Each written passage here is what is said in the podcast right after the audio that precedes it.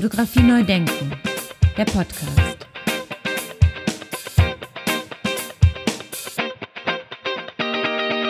Ja, ganz herzlich willkommen zu einer weiteren Ausgabe von Fotografie neu denken. Mein Name ist Andy Scholz. Ja, mein Interviewgast heute wurde 1966 in Landau geboren und studierte von 1988 bis 1993 an der Bildo Akademie für Medienkunst in Berlin. In dieser Zeit beschäftigte er sich intensiv mit den visionären Theorien von Medienphilosophen wie Willem Flusser, Paul Virilio und Jean Baudrillard. In seiner Arbeit hinterfragt Michael Najar immer wieder das Verhältnis zwischen Simulation und Realität. Lieber Michael, herzliche Grüße nach Berlin und ich freue mich auf das Gespräch. Lieber Andy, ich freue mich auch, dass wir das hinbekommen haben jetzt. Ja, sehr gerne. Ähm, erste Frage, Klassikerfrage, fange ich immer mit an. Ähm, wie hat das bei dir angefangen mit der Fotografie? Ja, das lässt sich relativ äh, äh genau definieren. Eigentlich habe ich mit zwölf ähm, meine erste Polaroid-Kamera von meinem Vater geschenkt bekommen. Ähm, das fand ich schon hochspannend, ähm, damit äh, zu arbeiten und zu experimentieren. Und zum 16. Geburtstag habe ich eine Spiegelreflex bekommen, eine Canon AE1, der Klassiker damals.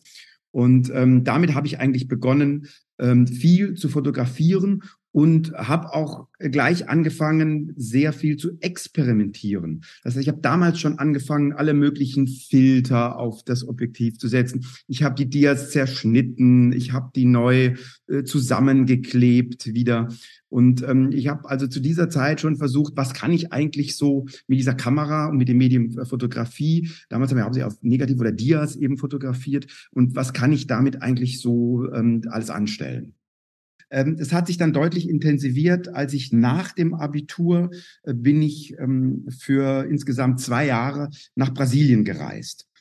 Und ähm, ich war da viel unterwegs, ich habe extreme Reisen gemacht, bin in Amazonas hochgereist und ähm, habe dann auch dort angefangen zu arbeiten. Ich habe beim brasilianischen Fernsehen äh, gearbeitet in Rio und da bin ich dann doch immer mehr auch mit dem ähm, Thema Bild, äh, fotografisches Bild, Bewegtbild in Berührung gekommen und habe aber natürlich auf diesen ganzen Reisen einfach wahnsinnig viel äh, fotografiert und äh, so im klassischen äh, äh, Dokumentarstil natürlich, aber ohne jede Ausbildung und habe damals schon schnell gemerkt, dass das nicht so einfach funktioniert, dass man das, was man da so sieht und erlebt, nicht so ohne weiteres in ein Bild äh, transferieren kann, sondern dass da doch offensichtlich ähm, mehr Gestaltungskenntnis äh, zu gehört. Ja, interessant. Und dann hast du dich, hast eine Ausbildung gemacht oder dich an Hochschulen beworben?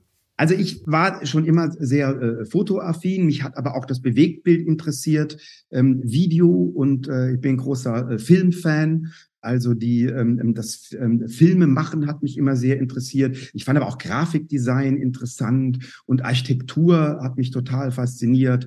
Mein Schwerpunkt im Abitur war Frank Lloyd Wright und ähm, damit habe ich sehr viel Berührungspunkte zur Architektur. Also war sehr vielfältig und die ähm, die normalen Ausbildungen damals, sprich die, also die Studiengänge, waren eigentlich sehr einseitig. Also man konnte eigentlich immer nur so ein bestimmtes Medium äh, studieren. Und dann habe ich äh, zufällig eine ganz neue ähm, Kunsthochschule in Berlin entdeckt. Das war damals die Bildo Akademie für Kunst und Medien.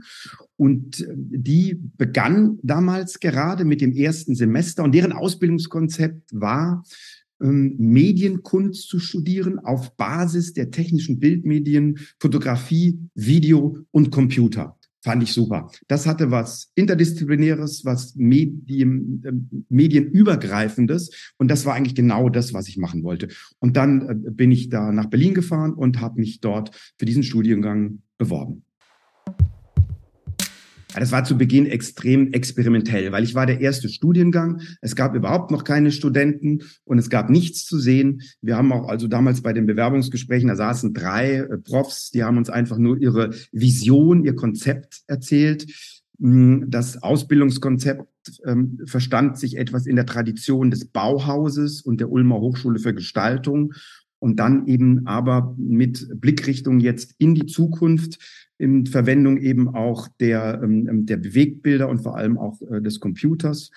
Und das ähm, fand ich also hoch äh, spannend. Und ähm, wir waren damals äh, ähm, zehn Studenten mit äh, drei äh, Professoren, drei Dozenten. Und ähm, das war ganz verrückt. Und wir haben uns einfach auf dieses Experiment ähm, eingelassen. Ja. Und ähm, das Tolle war, dass man über die Jahre als Student diese Institution auch mitformen konnte. Ja. Und gleichzeitig war es natürlich eine verrückte Zeit, weil es war dann noch ein Jahr im traditionellen, eingeschlossenen Westberlin und dann, boom, ist die Mauer gefallen und plötzlich waren wir in einen historischen Moment hineingeworfen, in einen unglaublichen Transformationsprozess, eine Beschleunigung von Geschichte, die plötzlich äh, stattfand um uns herum. Und da waren wir einfach mitten hineingeworfen mit der Kamera. Was Besseres hätte es natürlich, äh, äh kann einem jungen Studenten eigentlich nicht passieren. Ja, das muss sehr, sehr spannend gewesen sein damals in, in West-Berlin. Ähm, zum Studium nochmal, gab es dann, wie war das strukturiert? Gab es dann auch eine Abschlussarbeit, nehme ich mal an? Ich muss vielleicht noch dazu sagen, dass die, ähm, das, philosophische und theoretische ähm, Ausbildungskonzept eigentlich genauso wichtig war und bis heute für meine Arbeit sehr prägend ist. Weil wir wurden in dieser Zeit mit den Bildphilosophen wie zum Beispiel Willem Flusser, Jean Baudrillard, wurden wir konfrontiert und mit deren Gedankengänge, Paul Virilio, ja, also alles um, rund um das technische Bild. Wir haben wahnsinnig viel gelernt, auch zum Thema Realität und Simulation. Ja, Baudrillard, was bedeutet es eben, ähm, Realität zu zerstückeln, sie neu zusammenzusetzen und simulierte Realitäten zu schaffen, die möglicherweise gar nicht mehr zu unterscheiden sind von der ähm, wahrgenommenen ähm, ersten Realität. Ja? Und ähm, dann natürlich Flusser mit dem ähm, mit der Idee der Nulldimension sensationell, ja, dass eine Fotografie eigentlich immer eine nulldimensionales Bild ist, weil es zu jeder Zeit an jedem Ort erscheinen und abgerufen werden kann. Zu einer Zeit, als es gar kein Internet gab. Ja, also Flusser hat das sensationell vorausgedacht, wie sich eigentlich das, äh, ähm, das Bildmedium, das Medium Fotografie in den kommenden äh, Dekaden ähm, entwickeln, entwickeln wird. Ja. Und das war äh, eine ganz wichtige Balance immer zwischen dem theoretischen Denken, dem medienimmanenten und medienphilosophischen Denken und dann der praktischen Umsetzung. So, jetzt habe ich deine Frage aber nicht beantwortet, weil ich eine Abschlussarbeit gemacht habe. Ähm, ja, meine Abschlussarbeit war damals, ich habe eine Bildkampagne gemacht zum Thema Rassismus und Fremdenfeindlichkeit. Das war ein Thema, was damals ähm, 92, 93 uns sehr beschäftigt hat. Ähm, es gab die ersten Übergriffe äh, gegen ausländische Mitbürger, äh, damals Hoyerswerda im Osten.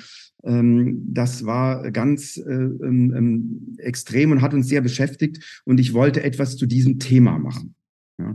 Und ich habe immer wieder angesetzt für meine Diplomarbeit und mein Dozent hat immer wieder gesagt, taugt nichts. Kannst du so nicht machen, ja? Ähm, völlig vorbei an äh, äh, dem, um was es geht.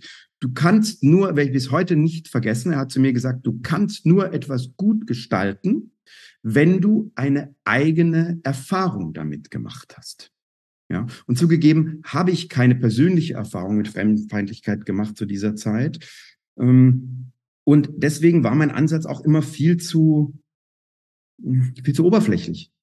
Ja, und ich habe überlegt, was kann ich jetzt machen, um mich dem, um eigene Erfahrungen zu sammeln. Und ich habe dann tatsächlich begonnen, mich in Ostberlin damals ähm, in die Neonazi-Szene zu infiltrieren ähm, und habe Kontakt zu jungen Menschen aufgenommen, ähm, die mich dann in diese Skinhead-Szene und Neonazi-Szene mitgenommen haben. Und ähm, ich habe dann Interviews geführt mit diesen jungen Menschen. Ich habe die ausgefragt warum die so drauf sind, ähm, wo dieses Denken herkommt, wo diese Aggression herkommt. Und ähm, ich habe dann viele, viele Tapes gesammelt und aufgezeichnet. Und das war dann für mich sozusagen der inhaltliche Ausgangspunkt für die Gestaltung ähm, meiner Bildarbeit dann. Und dann wurde es etwas ganz anderes. Und dann habe ich auch verstanden, dass du wirklich eben Dinge, relevante Dinge nur, äh, Dinge nur relevant gestalten kannst, wenn du auch eine eigene Erfahrung damit hast. Und das zieht sich eigentlich bis heute ähm, in meine Arbeit äh, durch. Da kommen wir ja bestimmt nochmal drauf.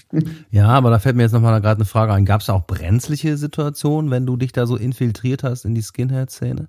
Ich hatte eine Aufnahme mit jemand, der war, war wirklich sehr, sehr rechtsextrem. Und die Dinge, die er mir dann erzählt hat in diesem Interview, am Ende ist ihm das offensichtlich klar geworden, was er mir da eigentlich gerade gesagt hat.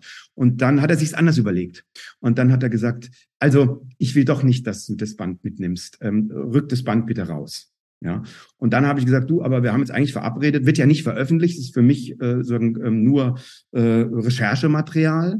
Ähm, und wir haben verabredet, dass ich alles benutzen darf äh, für meine Arbeit, äh, was wir hier aufzeichnen. Ähm, es geht ja nicht an die Öffentlichkeit, das haben wir so abgestimmt vorher. Ne? Und da hat er zu mir gesagt, pass auf, also sein, sein Baseballschläger in die Hand genommen und hat gesagt, du, pass auf, mit diesem Band kommst du hier nicht lebend raus.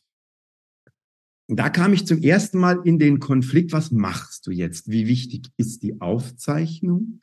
Äh, wie wichtig, wie hoch ist das Risiko, was du eingehst? Ja.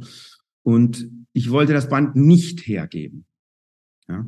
Und ich habe dann gesagt, okay, ähm, du kriegst es. Ja, und bin dann aufgestanden und ähm, habe dann irgendwie, weiß nicht, bis heute habe ich irgendwie so ein Pullover drüber gelegt, bin irgendwie zwei, drei Meter in den Raum gelaufen und sage, ja, ich nehme das Band raus und ich habe es äh, dann verdeckt ausgetauscht, das Band. Ich habe ein äh, äh, leeres Band reingelegt und habe die Kassette behalten. Ja, das war extrem hohes Risiko, wenn es aufgefallen wäre. Und viele, viele Jahre später, als ich noch in meinen Anfängen als äh, ähm, künstlerischer Fotograf habe ich noch dokumentarisch gearbeitet. Ich habe für die Zeit gearbeitet. Ich habe für die NZZ gearbeitet und war mal für die NZZ äh, mit einem äh, Reporterkollegen in Kuba. Und wir haben dort in äh, Guantanamo Aufnahmen gemacht, also nicht im Gefängnis, sondern in dem Dörfchen. Und ich bin auf eine Demonstration äh, geraten, eine illegale Demo Dem äh, Demonstration und habe Aufnahmen gemacht.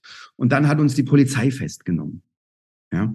Und ähm, kubanische Polizei und kubanische Gefängnisse sind kein Spaß. Und ähm, auch da ging es dann um die Frage, ähm, was mache ich jetzt mit Bildmaterial? Ja? Und ähm, ich habe dann zum Reporterkollegen gesagt, du, die haben mich jetzt gerade festgenommen, äh, ich muss aufs Revier, wir müssen die Filme irgendwie in Sicherheit bringen. Ne? Und ähm, dann hat er damals gesagt, ich komme mit. Ich gesagt, ja, natürlich, du kommst jetzt mit. Und wir haben dann während der Festnahme ähm, habe ich die Filme aus der Kamera äh, genommen und hinterrücks äh, meinem Reporterkollegen in die Hand gedrückt ja, und einen anderen Film in die Kamera gelegt, sodass sie auf, auf dem Revier haben sich dann gefilzt und die Filme äh, dann natürlich äh, äh, beschlagnahmt. Und ähm, auch da haben wir nur leere Filme abgegeben und die, das Filmmaterial äh, haben, wir haben wir gerettet. Ja. Also man macht als Fotograf viel, um sein Bild äh, äh, zu bekommen, äh, muss ich sagen, oder auch äh, zu retten. Und das ist natürlich bis heute so. Ich bin in vielen Shooting, extremen Shootings, die ich mache, ähm, ob nun in Verbindung mit meinem Weltraumthema oder auch ähm, vor zwei Jahren war ja beim Vulkanausbruch in Island, ähm, war zwei Wochen oben auf dem äh, ausbrechenden Vulkan. Das war schon extrem ähm, kritisch einfach, aber der Drang natürlich äh, Bilder zu generieren ist dann ähm, meistens doch etwas größer als das Risikobewusstsein, muss man sagen. Ja, du hast jetzt gerade schon mal kurz angedeutet, du hast dann äh, Aufträge als äh, künstlerischer und äh, journalistischer Fotograf äh, gemacht, aber jetzt noch mal ganz kurz einen Schritt zurück. Äh, wenn man das studiert hat, heißt es noch lange nicht, dass man dann auch draußen klarkommt. Wie ging das denn dann los? Ich habe dann nach dem Studium erstmal mit äh, zwei Kollegen, zwei Studienkollegen, eine Mediendesign-Agentur gegründet und habe dann viele Jahre ähm, in diesem Bereich gearbeitet. Das heißt, wir haben im Kulturbereich, Kulturkontext ähm, angewandtes Design äh, gemacht. Wir haben für, für Filmproduktionsfirmen, für Plattenlabels, für Schauspieler, Musiker, ähm, Kulturinstitutionen äh, gearbeitet. Das war eine tolle Zeit damals, Anfang der 90er, ähm, in Mitte der 90er in Berlin dann habe ich so, na, so Ende der 90er, 98, habe ich meine erste eigene künstlerische Arbeit gemacht. Damals die Viva Fidel Serie, die ich in, da müssen wir auch gleich nochmal drüber sprechen, die hat viel ausgelöst, ähm, die damals in, auch in Kuba entstanden ist. Und ähm, das war für mich so der Startschuss dann auch in die, äh, muss sagen, in die, in die Kunstwelt. Und dann ähm, habe ich mich entschieden, meine ähm, Agentur äh, zu verlassen und nur noch als ähm, Fotokünstler zu arbeiten. Ja, sehr gerne. Dann können wir direkt dann im Anschluss drüber sprechen. Also was war da los? Worum ging es da?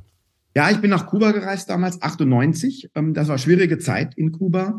Ähm, extreme, ähm, ähm, ja, extre also extrem schwierige Phase für das Land ähm, nach dem Mauerfall und der Abkopplung äh, von der äh, Sowjetunion. Ich bin dann hm, vier Wochen durch Kuba gereist mit der Idee, eine äh, klassische Foto äh, äh, ähm, Reportage zu fotografieren, schwarz-weiß. Und das war so surreal, alles diese Erfahrungen, dass ich gesagt habe, das, das kannst du überhaupt nicht vermitteln mit einer äh klassischen ähm, abbildenden Dokumentartechnik. Und ich habe überlegt, wie, was mache ich? Wie kriege ich die Surrealität, diese Absurdität dieser Erfahrungen in ein fotografisches Bild?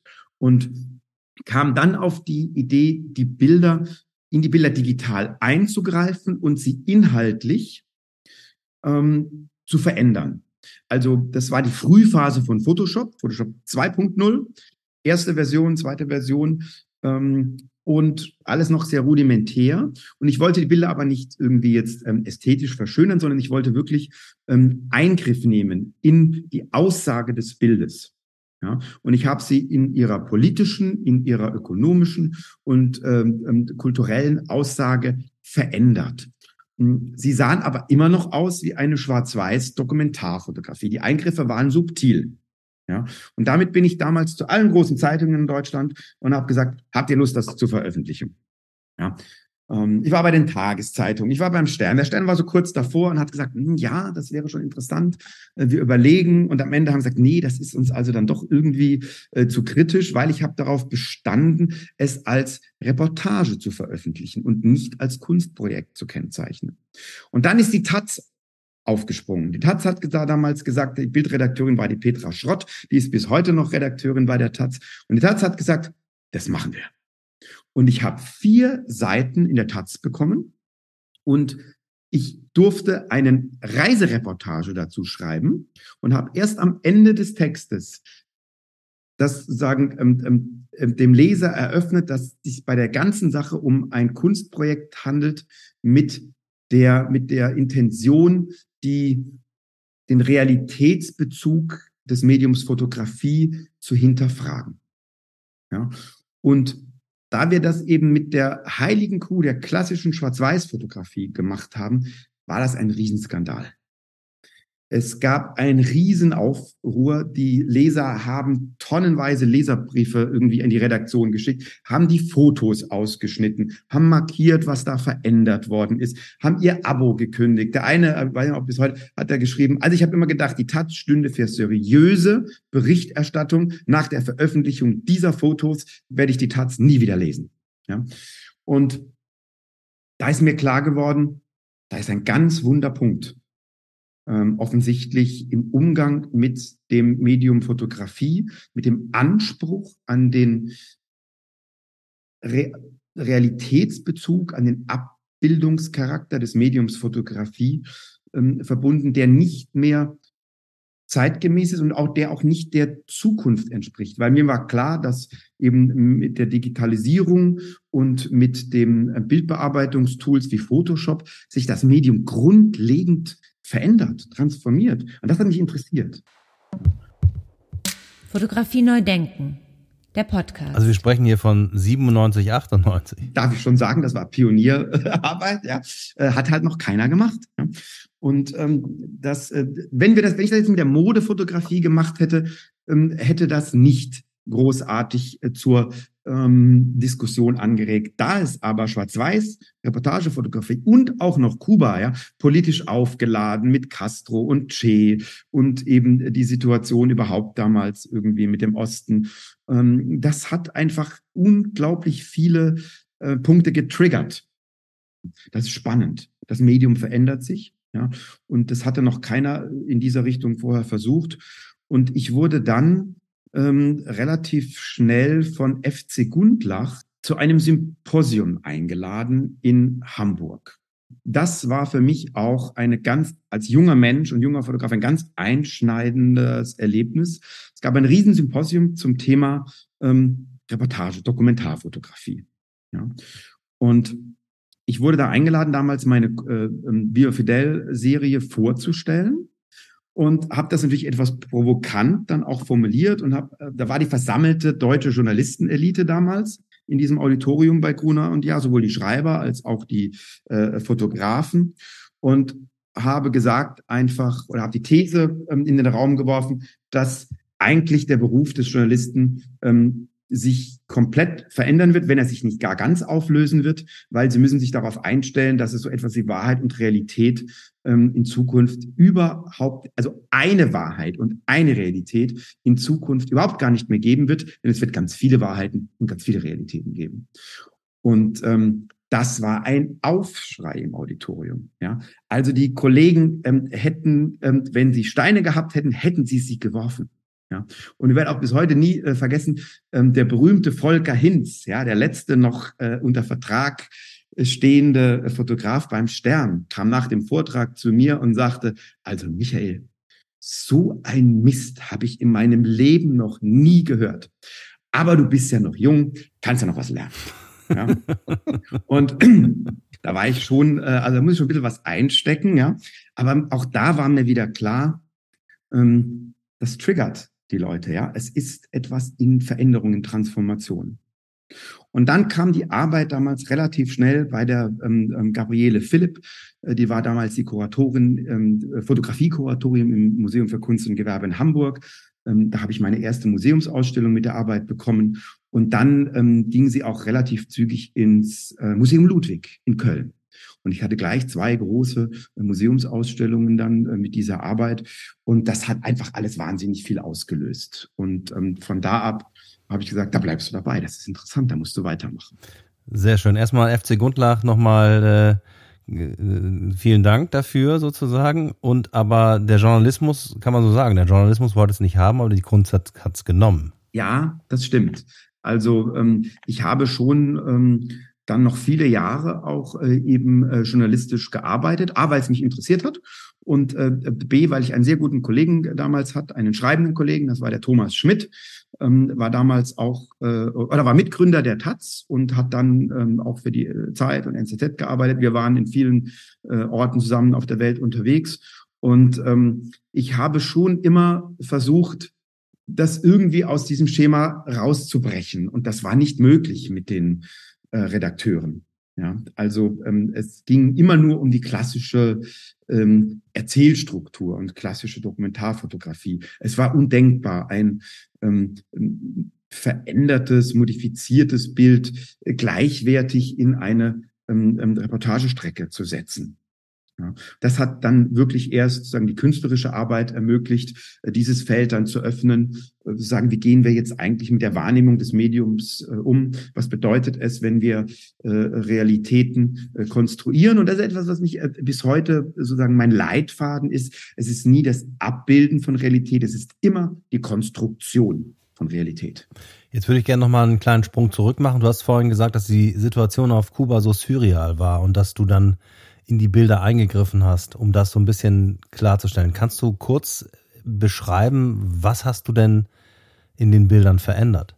Ja, es ging immer um die Infragestellung, sagen der, ähm, der Realitäts, hm, also des indexikalischen Bezuges im fotografischen Bild. Er gab eine, eine Arbeit zum Beispiel, da sah man eine, eine Person ähm, vor einem mh, hm, Gitter stehen und im Hintergrund war ein Polizist.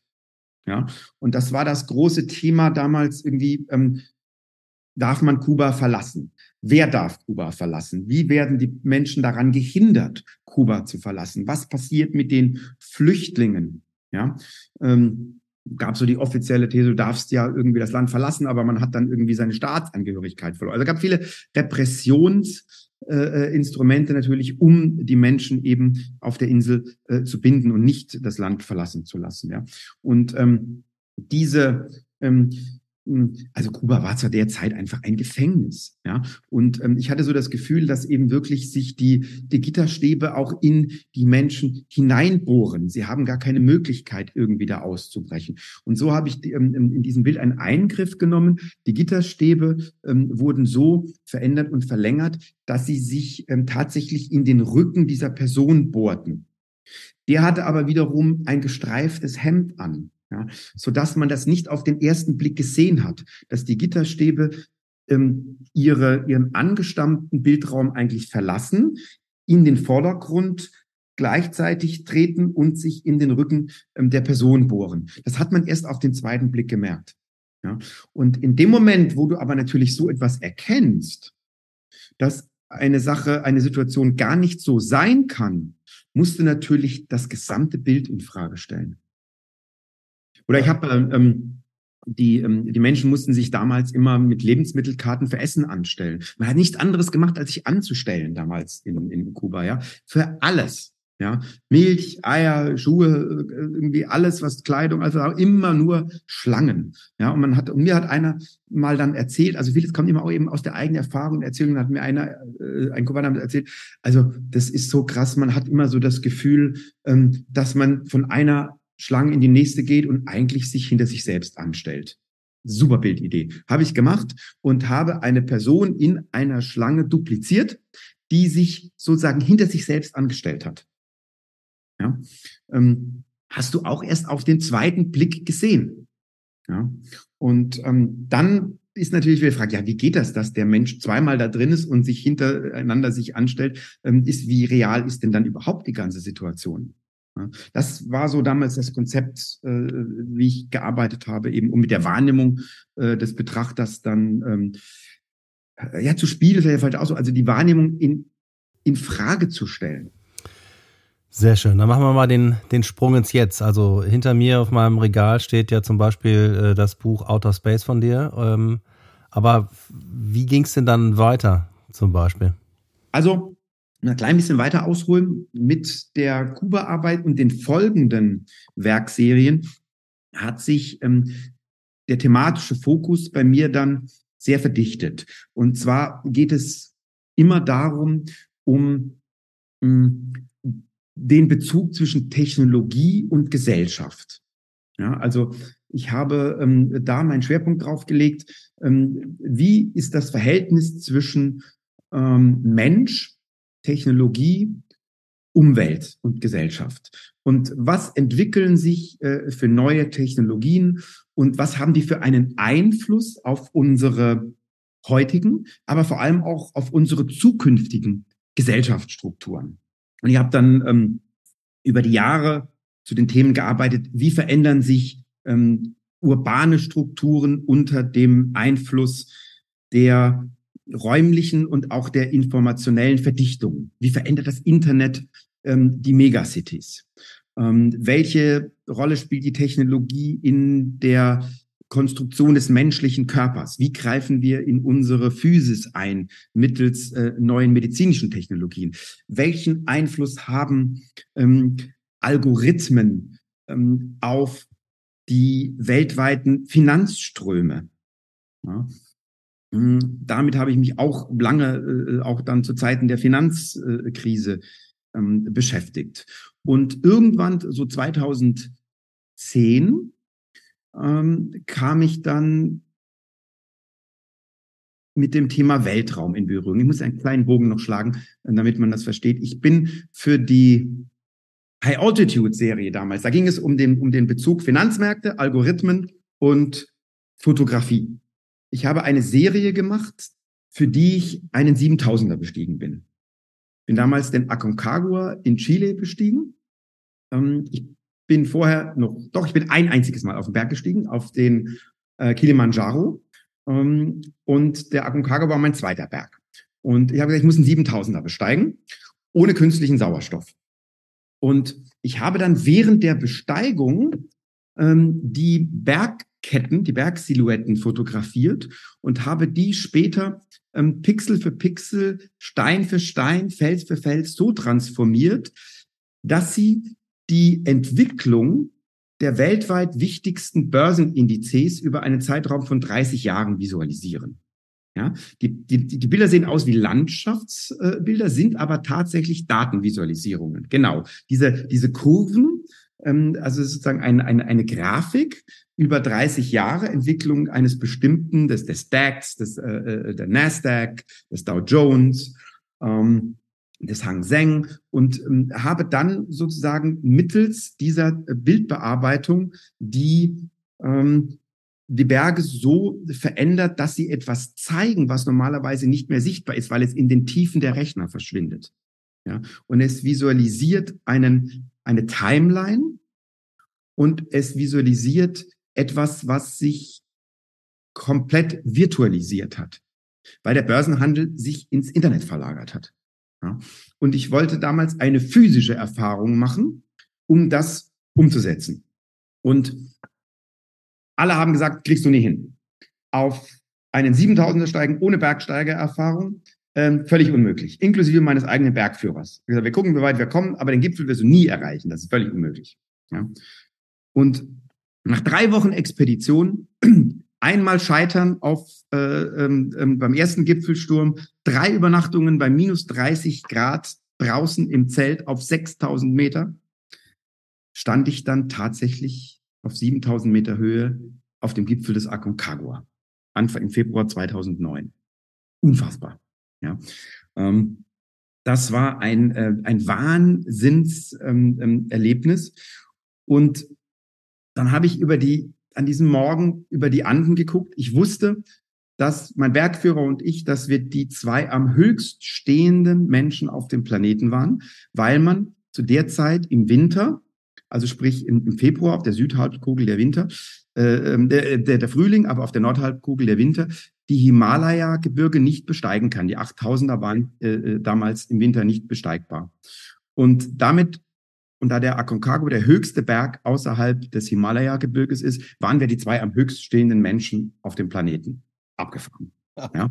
ähm, und da habe ich mir gesagt, verdammt, habe ich so in den, in, den, in den blauen Himmel geguckt, über die Anden, über die, in, in die, in die Weite und dann heißt es, also wenn du dir das jetzt hierher geschafft hast und das hingekriegt hast, dann wirst du deine nächste Werkserie noch ein Stück höher und weiter äh, kommen und ähm, du wirst ins All fliegen. Und da, an diesem Moment habe ich beschlossen, ich möchte eines Tages in den Weltraum fliegen und die Erde von oben sehen. Weil, äh, jetzt seid ihr in Spleen, ja, aber ich habe gesagt, also das muss passieren. Und ich war dann aber die nächsten ähm, ähm, ein, zwei Jahre mit der High-Altitude-Serie beschäftigt, ähm, wollte am Anfang irgendwie auf wenig Interesse gestoßen. Dann kam die Finanzkrise, dann gab es nur noch ein Thema, Finanzmärkte. Und dann war das mit äh, einer der ersten künstlerischen Kommentare eigentlich auf das Thema äh, Technologie, Finanzmärkte, Ökonomie. Ähm, die Arbeit wurde dann mit einem Schlag unglaublich äh, bekannt und äh, viel ausgestellt und ähm, hatte einen Riesenerfolg. Ja. Und da war ich zwei Jahre mit beschäftigt. Und dann mh, hm, kam so die Nachricht, ja, Space Shuttle wird eingestellt, Astronauten, also Welt, amerikanisches Weltraumprogramm ähm, geht zu Ende, letzter Start. Und dann bin ich nach Cape Canaveral geflogen und habe den letzten Start eines amerikanischen Space Shuttles fotografiert, die Atlantis. Dann habe ich dieses gewaltige Shuttle da starten sehen, ja, einer unfassbaren Rauch Säule, ähm, gewaltigen ähm, ähm, Soundkulisse äh, hat sich dieses Shuttle erhoben und ist ins All geflogen. Das hat mich so umgehauen. Das war so überwältigend, ja, dass sie gesagt haben, gesagt haben, damn, da musst du drin sitzen in so einem Ding eines Tages. Ich muss auch ins All. Und dann war es der richtige Zeitpunkt, weil mh, hm, das Shuttle-Programm ging zu Ende und es war ein großer Bruch. Es gab keine Technologie mehr für die Amerikaner damals, um ähm, bemannt ins All zu fliegen. War große Depression. Was machen wir jetzt? Viele Menschen damals bei der NASA wurden ent entlassen. Es gab keine Visionen mehr. Ähm, und ähm, dann war mir klar, da wird was Neues passieren. Ähm, da muss was Neues passieren, da muss eine Umwälzung jetzt geben. Und das war dann so die Phase, wo die ersten privaten Anbieter in dieses Feld gestoßen sind. SpaceX, Blue Origin, Virgin Galactic. Und mit den privaten Anbietern kam ein Technologiesprung. Und die Wiederverwertbarkeit, die eben SpaceX entwickelt hat, hat alles verändert. Hat die komplette Branche verändert, hat den kompletten Zugang zum Weltraum verändert. Und das war für mich faszinierend äh, zu sehen, was ist das jetzt für, wieder für eine Umbruchphase. Mich interessieren immer die Umbruchphasen, die, die äh, extremen Transformationen, wie damals beim Mauerfall, ja, schon als Student. Was passiert, wenn die Geschichte sagt, jetzt ändern wir alles? Ja. Und das hat damals eben ähm Anfang der Zehnerjahre dann stattgefunden. Und dann habe ich viel recherchiert äh, zum Thema äh, Weltraum und überlegt, wie kann ich mich jetzt dem nähern, um was geht's eigentlich? Und dann wurde mir auch relativ schnell klar, ähm, das hat eine große Faszination. Es ist aber eine sehr theoretische Angelegenheit. Und da wurde mir wieder das äh, äh, äh, Zitat meines damaligen Professors, äh, kam mir wieder in den Sinn, du kannst nichts gestalten, was du nicht kennst. Und dann haben wir gesagt, also wenn ich zum Thema Weltraum arbeite, dann muss ich auch irgendwie mal eine Astronautenausbildung machen und in den Weltraum fliegen. Und dann kam ich bei meinem Research auf Virgin Galactic. Die habe ich damals dann kontaktiert und ähm, das ist die äh, private Weltraumfirma von, von Richard Branson. Der hat damals äh, beschlossen, ich baue einen privaten Raumgleiter. Da habe ich Branson und Virgin kontaktiert und habe gesagt, immer Leute, ich bin Künstler und äh, Fotograf und äh, ich möchte gerne mit euch ins All äh, fliegen. Und dann haben die gesagt, damals gab es limitierte Anzahl von Tickets zu kaufen für ähm, sogenannte Pioneer Astronauts, die sozusagen das Projekt irgendwie unterstützt äh, haben und gesagt haben, ja, wir melden uns mal an. Und ähm, dann haben die zu mir gesagt, das ist ja alles gut und schön, man muss ein Ticket kaufen, wie alle anderen auch. Das konnte ich mir natürlich nicht leisten, hatte aber das Glück, äh, dass ich drei meiner Sammler hm, überreden konnte, das Ticket zu finanzieren. Und die haben das Geld dann äh, zusammengetragen und ich konnte mir ein Weltraumticket bei Virgin Galactic äh, kaufen, 2012 damals und war in der Frühphase dieser ganzen Entwicklung und diesen Projektes dann mit dabei. Was hat das Ticket gekostet, wenn ich fragen darf? Das hat damals 250.000 äh, Dollar gekostet. Ja. Und ähm, das war natürlich nicht äh, finanzierbar. Das war sozusagen so ein Frühbucher. Preis damals, ja. Heute kostet das das Doppelte. Aber es hat mir halt den, den Zugang ermöglicht damals zu der ganzen Entwicklung dieses Raumgleiters. Und dann wurde es eigentlich richtig verrückt. Dann habe ich gesagt, okay, also jetzt hast du ein Ticket ins All, ähm, aber musst dich auch vorbereiten, musst du mal Astronautenausbildung machen, ja. Und ähm, dann habe ich die Russen kontraktiert, kontaktiert und habe gesagt, Mensch, da machst du doch eine Astro Kosmonautenausbildung in Russland. Ja. Und ähm, ich wusste, dass damals, also die, zum damaligen Zeitpunkt gab es ähm, sieben Personen, die mit der russischen Soyuz zur internationalen Raumstation geflogen waren, also private äh, Astronauten, die damals jeweils um die 20 Millionen Dollar bezahlt hatten für Ausbildung und Flug zur ISS. Und dann habe ich über einen äh, Spezialmittler damals äh, die russische Weltraumagentur kontaktet und habe gesagt, hör mal Leute, ich bin Künstler, ähm, möchte gern bei euch trainieren, möchte eine Kosmonautenausbildung zu machen. Ähm, habe ein kleines Budget, möchte aber sehr viel. Ähm, damit habe ich natürlich keine offenen Türen eingerannt. Ähm, und es hat ungefähr ein Jahr gedauert an Überzeugungsarbeit, Tausende von E-Mails, Telefonaten, bis es tatsächlich soweit war, dass die Russen gesagt haben, okay, der geht uns jetzt so auf den Keks, wir machen das jetzt. Ähm, und ich durfte dann nach Star City, um eine Kosmonautenausbildung zu machen. Ja. Und ähm, das war spektakulär. Ja. Und ich habe aber gesagt, Leute, das, ähm, ich mache meine Ausbildung, ich kriege das hin, aber es ist auch gleichzeitig eine künstlerische Performance. Ich muss fotografieren dürfen, ich muss bestimmte Prozesse dreimal wiederholen dürfen.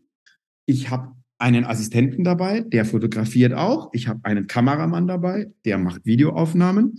Ähm, wir müssen die Dinge inszenieren können, aber trotzdem werde ich mein Ausbildungsprogramm schaffen. Ja.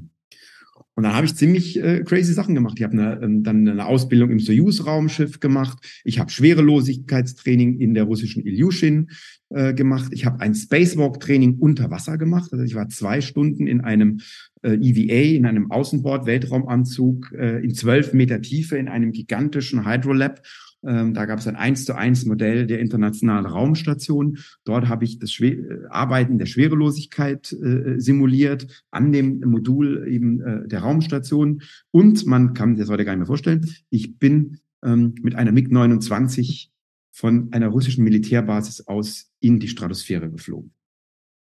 Als Co-Pilot. Das war unfassbar. Und ich durfte Kameras dabei haben. Ja, ich hatte Kameras im Cockpit. Ja. Ähm, das war absolut ähm, irre. Hast du denn auch diese G-Übungen gemacht? Ja, ich habe natürlich überall Zentrifugentraining gemacht, ich habe Russenzentrifugentraining gemacht. Ich habe dann mit angefangen mit dem Deutschen Luft- und Raumfahrtzentrum zusammen äh, zu arbeiten. Die haben mich dankbar als äh, ähm, Guinea Pig, wie sagt man, als Versuchskaninchen irgendwie äh, genommen. Und ähm, ich durfte dann die neuesten Zentrifugen äh, ausprobieren und halt auch fotografieren. Und dafür haben sie eben meinen Körper als äh, Versuchsobjekt äh, ähm, dann genommen. Und ich hatte immer jede Menge Elektroden und Messinstrumente an mir dran. Und sie haben dann ihre Zentrifugen an mir getestet und ich durfte dafür aber auch fotografieren. Ja, ähm, und das war super.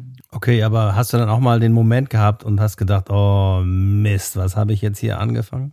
Gab schon krasse Sachen. Also ich muss sagen, der der MIG-Flug war extrem. Also ähm, ich bin auf ähm, mit doppelter Schallgeschwindigkeit auf 20.000 Meter hochgeflogen, äh, 50 Minuten. Wir haben ganz krasse Manöver geflogen und ich wollte diese Manöver auch haben, weil ich habe dem Piloten ein Storyboard vorgelegt und habe gesagt, du mal, das und das und das musst du fliegen, brauche ich für meine Videoarbeiten.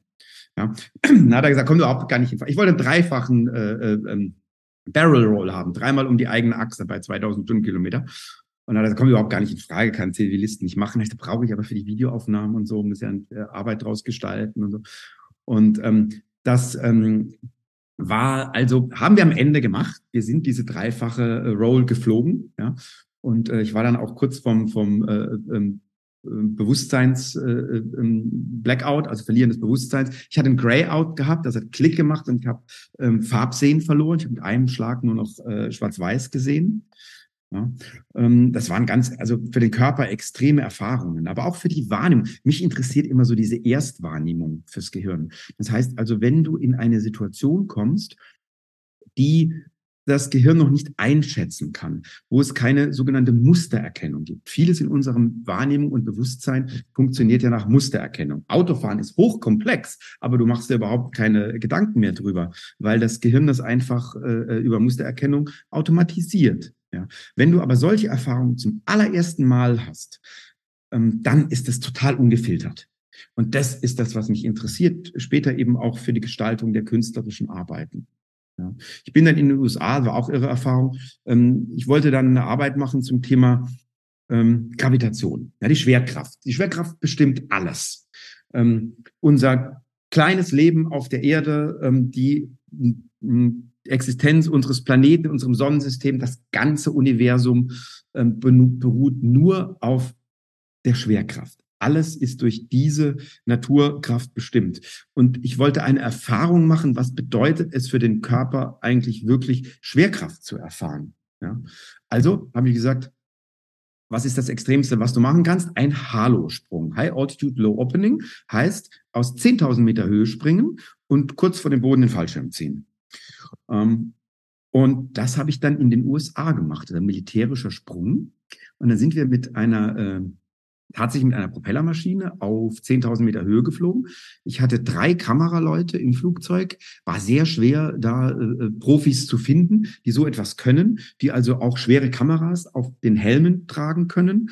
Ähm, und ich hatte selber sieben Kameras am Körper und bin aber im Tandemsprung, weil ich natürlich auch noch nie Fallschirm gesprungen bin, ähm, bin ich dann ähm, im Tandemsprung aus 10.000 Meter Höhe aus dem Flugzeug gesprungen und ich hatte zwei Minuten freien Fall. Das heißt, es geht zwei Minuten mit 300 Stundenkilometer Richtung Erdoberfläche. Ja, Hammer. Richtig abgefahren, ja. Und du, das, die Luft ist am Anfang so dünn, dass du es gar nicht merkst, äh, dass du fällst, ist wie Schweben. Und irgendwann erreichst du aber eine Höhe, wo die Luft dicker wird, dann fängt es an, dir zu zerren und zu rütteln und dann merkst du plötzlich die Kraft. Und dann merkst du, dass du fällst. Ja? Und die Oberfläche kommt näher und näher und näher und näher. Und wir hatten drei Kameraleute in der Luft, die um mich rumgekreist sind, die dann ähm, ähm Aufnahmen gemacht haben. Wir hatten ein sehr komplexes Storyboard, was die aus welcher Perspektive aufnehmen mussten. Also waren wirklich weltbesten äh, Kameraleute, die ähm, sowas überhaupt ähm, in, in, in so einem Extremsprung machen konnten. Und die haben unglaubliches Material produziert. Ja. Und in diesem zwei Minuten Fall habe ich einfach Gefühl, was es bedeutet, dass die Erde dich anzieht. Anziehungskraft. Ja. Und daraus ist dann eine, eine künstlerische Videoarbeit dann entstanden.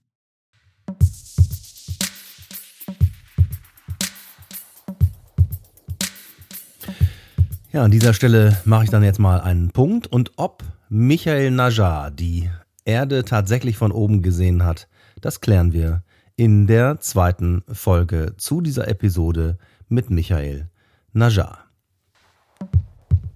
Ja, noch ein kleiner Hinweis in eigener Sache. Vom 18. bis zum 22. Oktober sind wir mit dem Deutschen Fotobuchpreis auf der Buchmesse in Frankfurt. Halle 3.1, Stand J 109. Halle 3.1 J109. Kommt vorbei. All die Informationen zu Michael Najar und seiner Arbeit sind natürlich wie gewohnt in den sogenannten Show Notes zum Anklicken von mir aufbereitet. Dann sage ich mal alles Gute derweil und vielleicht sehen wir uns in Frankfurt und hört in die zweite Episode natürlich auch rein. Vielen Dank, wiederhören, ciao, ciao.